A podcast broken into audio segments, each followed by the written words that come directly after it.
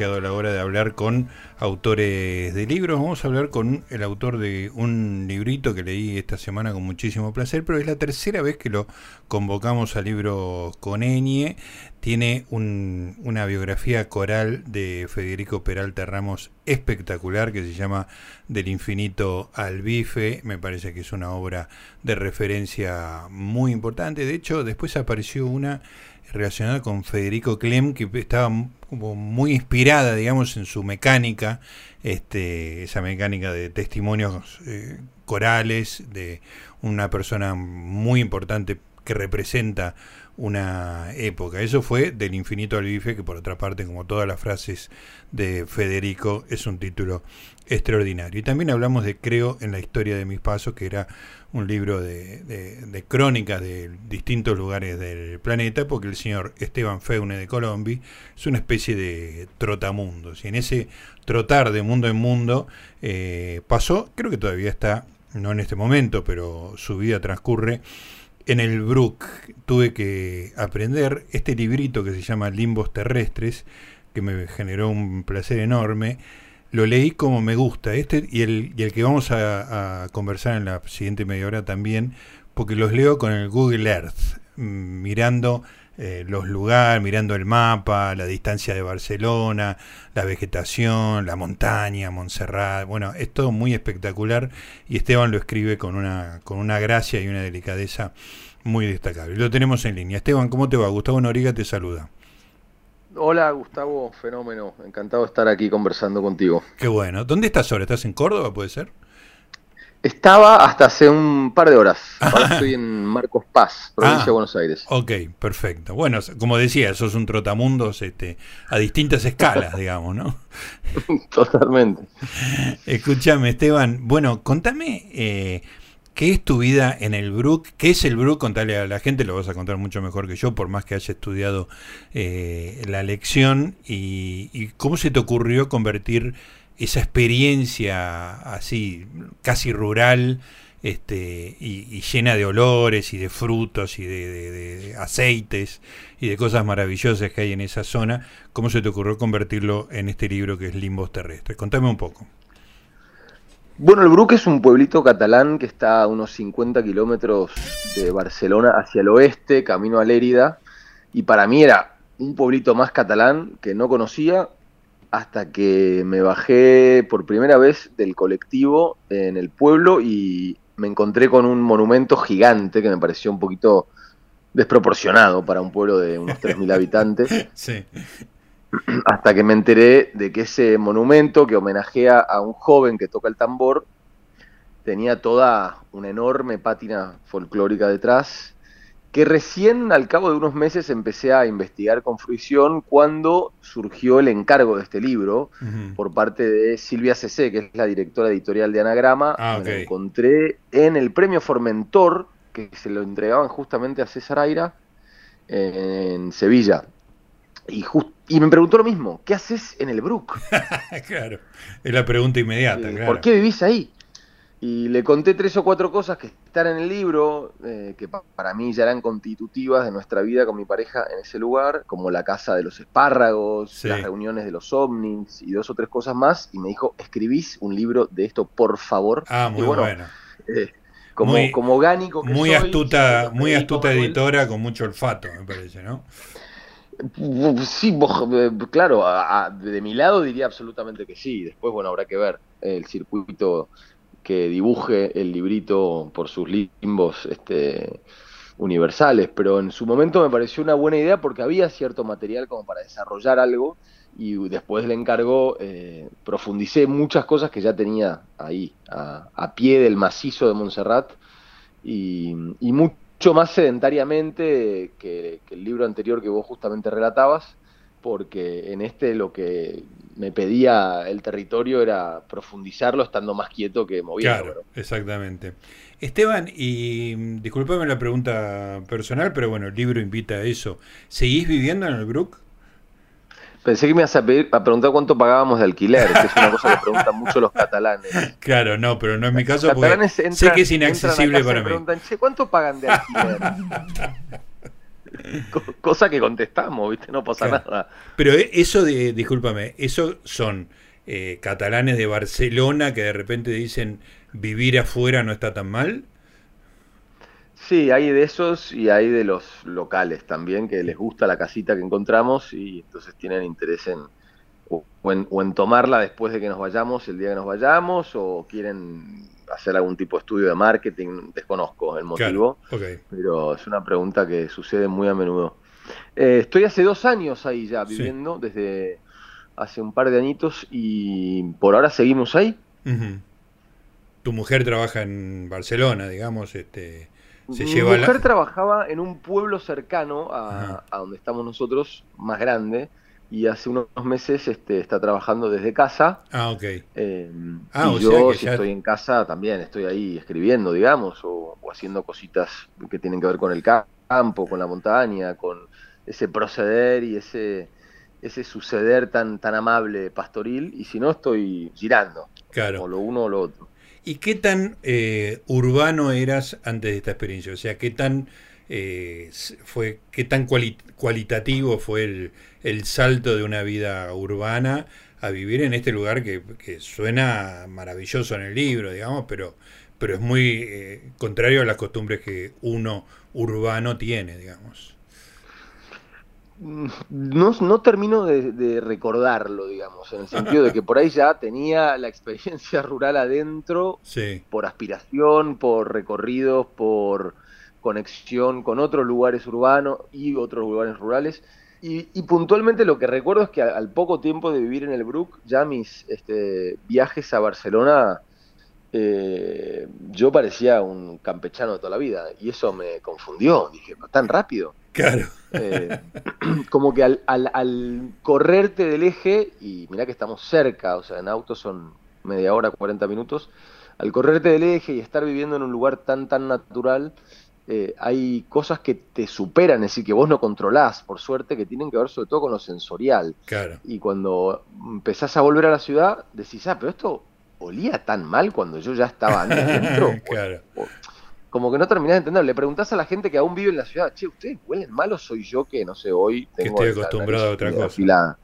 Correcto.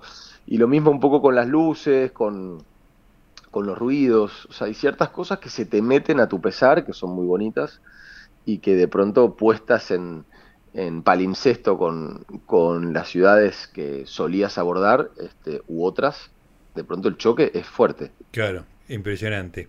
Contame un poco, Esteban, de, de Montserrat. Me hacía un poco de gracia porque, bueno, mm. vos este, estuviste, estás, ahora estás en Marco Paz, pero estuviste en Córdoba, tenés alguna experiencia, si no me equivoco, de la serranía cordobesa y, en, Córdoba, en, Córdoba, yo veraneé toda mi infancia y juventud en Capilla del Monte y subí muchas veces al Uritorco antes de que antes de que se pusiera de moda con los con la cosa energética y de los ovnis. Y vos ahora mm. después de, de, haber rondado por esa zona te encontrás en Montserrat con algo parecido. Contá un poco qué es el Monte de Montserrat que lo estuve mirando en Google y me pareció imponente, maravilloso y, y, la, y la gente que busca ovnis ahí. Contame un poco porque me parece genial. Muy bueno el paratexto de Google Earth para el libro, no lo había Para mí es fundamental, fundamental. Lo uso, lo uso con todo tipo de novelas, pero este libro era especial, digamos, me, me lo me amplió el libro muchísimo, un libro muy bien escrito, digamos, pero que a mí me gusta mirar, ¿viste? Sí, sí, este, no, no, no, no va en desmedro del poder de la literatura, digo. Más bien. Eh, el macizo de Montserrat es bien curioso. Yo, habiendo ido mucho, mucho a, Barcelona a trabajar, tengo ahí a mi, a mi, secuaz em, teatral, performático, y hemos hecho algunas buenas fechorías por la zona. No conocía ni nadie me había nombrado Montserrat, con lo cual fue un descubrimiento total. ¿no? Para Cataluña es un poco místico y es una insignia, porque esa montaña está asociada a. Eh, cierto estado cristiano de cosas, por decirlo así. Ahí está el monasterio, ahí está la Moreneta, que es la patrona de Cataluña. Ahí eh, un abate le, quitó las intenciones a Himmler, eh, que era el, jefe de las SS, de recuperar o de encontrar, si es que estaba ahí el Santo Grial. Y así hay otras historias que la vuelven importante y una de ellas tiene que ver con lo que contabas vos de los ovnis, que eh, según dicen incluso la historia o la anécdota de cómo encontraron a la Virgen esta, la Virgen Negra, que es la moreneta, también está asociada a un episodio ovni. Yo en un momento vi un ovni, eso está en el libro. A partir de ahí me interesó más y empecé a recordar historias de ovnis que cundían en mi familia cordobesa, que siempre dieron vueltas y que me llamaron mucho la atención. Entonces ahí le pregunté al dueño de casa eh, si tenía alguna información extra y me dijo que el día 11 de cada mes se reunían un grupo de fanáticos en un lugar y al día 11 del mes siguiente fui, fuimos eh, y ya de movida es curioso porque lo que más encontré era gente de, de mediana edad como recordando anécdotas de experiencias ufológicas. Eso ya me gustó, me pareció que era una conversación distinta. Sí, sí, claro. Una conversación de café típica, o sea, en esa conversación era, no, sí, eh, vi un Foo Fighter de un diámetro de 8 metros que aparecía en el horizonte, tres pelotas verdes y después hacían una rara parábola y desaparecía en el horizonte. Ah, qué guay, decía el tipo. Sí, bueno, yo recuerdo la vez que, y claro, era una anécdota atrás de la otra. Qué hermoso. Yo todavía no tenía la idea de hacer el libro, pero con olfato le pedí a alguien que me pareció el capanga el teléfono, porque digo, no está mal tenerlo. Y como seis, siete meses después lo contacté está en el libro, para conversar justamente de, esto y ya ir a la reunión de los 11 con él, ¿no? Como de la mano del organizador, que es como el heredero del tipo que empezó con esto en el año 82. Eh, juntándose primero en Montserrat, al lado del monasterio, muy poquitos, después los echaron porque eran muchos, y ya se instalaron en la otra punta de la montaña. La montaña tiene como la forma de una especie de, digamos, dragón dormido, por decirlo, se llama Montserrat por Monte Cerrado, cerrado con S. En el sí, sí, de, como serruchito, claro. Exacto. Y cada piedra es una aguja y son muchas y están todas documentadas y también le gustan mucho a los escaladores. Desde casa se ven casi todas y tienen formas muy raras conforme va cambiando la luz o va cambiando eh, voz de posición. Y terminan como en un ojo, una especie de ojo triangular muy bello. Parece ahí que se metiera para adentro la cabecita del dragón y es ahí donde se reúnen el día 11 todos estos fanáticos, mucho más en verano que en invierno, en invierno hace una rasca importante, pero todo empieza antes en un hotel, que es como un hotel de, de la película El Resplandor de Kubrick, entonces ya empecé a meterme adentro y ya todo me empezó a parecer mucho más curioso y loco. Aventura hermosa de meterse de cabeza y...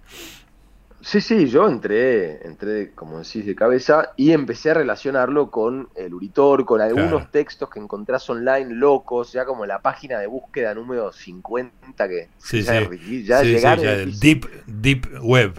Sí, sí, Deep Web. Ahí empecé a encontrar una, unas trazaduras entre entre una y otra montaña, conectadas por eh, portales, obviamente subterráneos, y dije, bueno, esto ya simbológicamente eh, es como muy potente. Maravilloso, maravilloso. Ahora, una pregunta ingenua, digamos, este, porque, porque estuve mirando la, Las mejores preguntas. Las mejores preguntas, digamos. Este, porque digamos, hay, hay como, tiene como niveles, digamos, el, el Montserrat es como un macizo muy impresionante que terminan esos picos que estabas describiendo, pero ¿cómo llegas arriba, digamos? Porque una cosa son los escaladores, pero me imagino mm. que no fue tu caso, digamos, este, aunque vos contabas un poquito un ascenso, pero ¿hay una forma sensata, digamos, de, llegar arriba? Sí, sí, está muy domesticada ah, la montaña y tiene muchos, muchos senderos y muchos están muy bien señalizados. Ah, eh, además de escaladores hay mucho senderismo y yo hice el pico más alto que se llama precisamente San Geroni, o sea, San Jerónimo, camino al monasterio para entrevistar a la bibliotecaria para el libro. Sí, sí. Que desde casa son un par de horas más o menos. Vas metiéndote por, por distintos este, recovecos, algunos más secos, otros más húmedos, unos más empinados, otros menos, y en algún momento ves el mar desde ahí. La, subida es muy linda eh, y la montaña tiene una energía muy especial. Yo creo que todas las montañas tienen una energía especial y cada quien va como conectando con esa energía de manera muy personal, pero en esta eh, creo que es más unánime la sensación. O sea, cualquiera que viene inmediatamente siente, eso. Sí, Qué maravilla, qué lindo, bueno, qué buena, qué buena experiencia. Eh, Esteban, contame la historia del, del, tamborilero, digamos, ese que ese chico como el tambor de Tacuarí, ¿no? Que tenía su, su tremenda estatua en un pueblo ínfimo, digamos, como, como, decías vos, una estatua desproporcionada. Pero hay una historia también muy fascinante que tiene que ver con el franquismo. Este, contala vos, por favor, porque me, me, resultó muy placentero. Bueno, ahí el Brooks, el Brook, digamos, cuando yo le dije esto a la editora, a ella le, le llamó la atención porque el Bruc es un pueblo conocido, eh, al menos dentro de Cataluña y eventualmente fuera, porque es un poco como las Termópilas.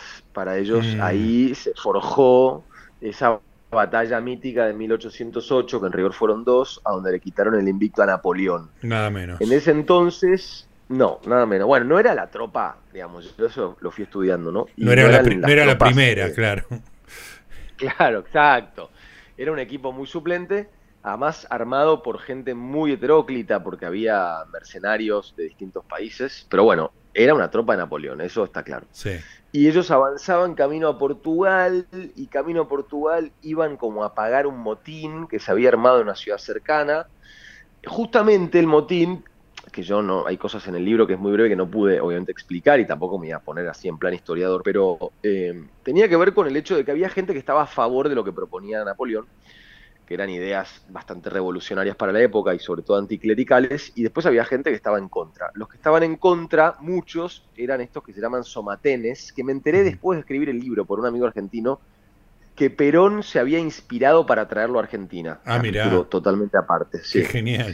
Eh, estos somatenes eran como un grupo armado, guerrillero, eh, que ya desde la alta Edad Media venía cundiendo para eh, entrar o dirimir ciertas trifulcas, digamos. Básicamente, casi cualquier campesino tenía en su casa algún tipo de herramienta muy casera para intervenir llegado el caso.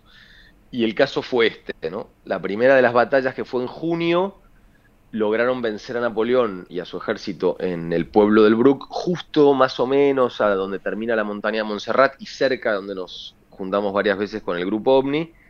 Y la segunda, que fue la revancha y que se suponía que ya iban a perder, porque además eran muchos menos y tenían herramientas y, armas eh, mucho más precarias, también volvieron a perder y ahí se instaló la leyenda de que perdieron porque había un joven llamado Isidro de unos 14, 15 años que no podía luchar y por eso tocaba el tambor y al tocarlo eh, el eco resonó en las montañas, en la montaña de Montserrat, en las piedras, y eso eh, les hizo pensar a los franceses que, que había más. 500 soldados eran 10.000. Sí. Claro, extraordinario. Así es. Es hermosa, eh. como, no sé, como mito es espectacular. Sí, y después a partir de ahí viene ya lo que yo sentía que iba desentrañando de una historia que estaba muy instalada, eh, en, el pueblo y en, Cataluña y sentía yo que como que hay algo ahí que no me cerraba y levantaba una baldosa y aparecía algo y levantaba otra y aparecía otra cosa y un día encontramos, bueno, en un, en un evento muy chiquitito del pueblo, que es la ruta de la tapa, en un bar, un señor recitó el discurso que Franco había dado cuando se inauguró el monumento en 1952. Lo sabía de memoria, se paró y lo recitó. Qué hermoso. Yo quedé de una pieza, como se en Córdoba. Y, claro. Y, tampoco todavía estaba la idea del libro, pero después cuando surgió lo del libro dije, acá tengo que... Claro, esto tiene que estar. Exacto. Y este tipo, curiosamente, que es muy dicharachero, tiene un restaurante cerca de casa y, muy encantado de conversar conmigo, eh, fui como atando cabos y descubrí que este, esta estatua, este monumento tan grande, casi soviético en nuestro pueblo, fue obra del franquismo para amigarse con, con, Cataluña. claro, claro. Exacto. Un, territorio que era, era bastante régimen. Claro. Eso es. Y, bueno, entonces encontré el, discurso, que lo, está en el libro transcripto entero, pero no lo encontrás online. Bueno, como ciertas cosas que, que, me, que me hacían a mí, de, una manera como sabueso, diletante, eh, pensar que no se había tocado este tema. Y cuando lo iba compartiendo con amigos, sí catalanes, me decían, ostras, tío, que esto, que esto no está dicho, que esto no lo sabíamos, que esto no sé qué. dije, bueno, igual entonces se acaba estamos removiendo algunas piedritas antiguas. Muy bueno. Esteban, bueno, eh, la verdad que Limbos Terrestres es un, es un librito porque es cortito, es como es una colección de anagrama que se llama Cuadernos que está preciosa, pero es muy placentero de leer. Yo te quiero agradecer el libro. Tiene, un, tiene además un, una especie de señalador de anagrama con un, dibujo de los espárragos que me vuelve loco. Este, hasta me da hambre, digamos. Este, las, protuberancias del, del espárrago es una, una cosa maravillosa. Dudábamos entre un plato volador o los espárragos. Yo me parecía que era menos obvio los espárragos. Sí, bien, bien, muy bien elegido. Déjame hacerte una pregunta de curiosidad, ya que te tengo, tengo el autor de un libro que me dejó una duda. No encuentro la cita en este mm. momento porque la marqué, pero no la encuentro y estoy al aire. Pero hablas de un pueblo donde nació Guardiola. ¿No es cierto? Que está un poquito. Si, si, Google no me mintió, está más al norte todavía que. Estamos al norte. Este, pero decís el segundo catalán más famoso este, nacido en ese pueblo, algo así, no, no, no puedo. Eh, ¿Quién es el primero? El tamborilero. Ah, perfecto. Mira, bueno, eh, eh, mala mía entonces, porque claro, este, estaba relacionado con lo que venía leyendo. Lo que pasa que. Que también alimenta la polémica de por qué un tipo que nació en otro pueblo viene a ser homenajeado en el nuestro, dicen algunos del pueblo. Ahora entiendo perfecto. Bueno, este, me, me cegó la pasión por el fútbol y por eh, los equipos del PEP. Así que, y por el PEP. Exactamente. Bueno, Esteban, te agradezco muchísimo. Como siempre es un placer para mí charlar un rato con vos. ¿eh? Lo mismo digo, recíprocamente. Buenísimo, así que espero el próximo libro. Vamos arriba. Dale, abrazo grande y, que vuelvas bien al, al Brook. Ahí está. Ahí estaba Esteban Feune de Colombia, autor de Limbos Terrestres y autor de el, digo, Viviendo en un lugar espectacular. Vale la pena este libro.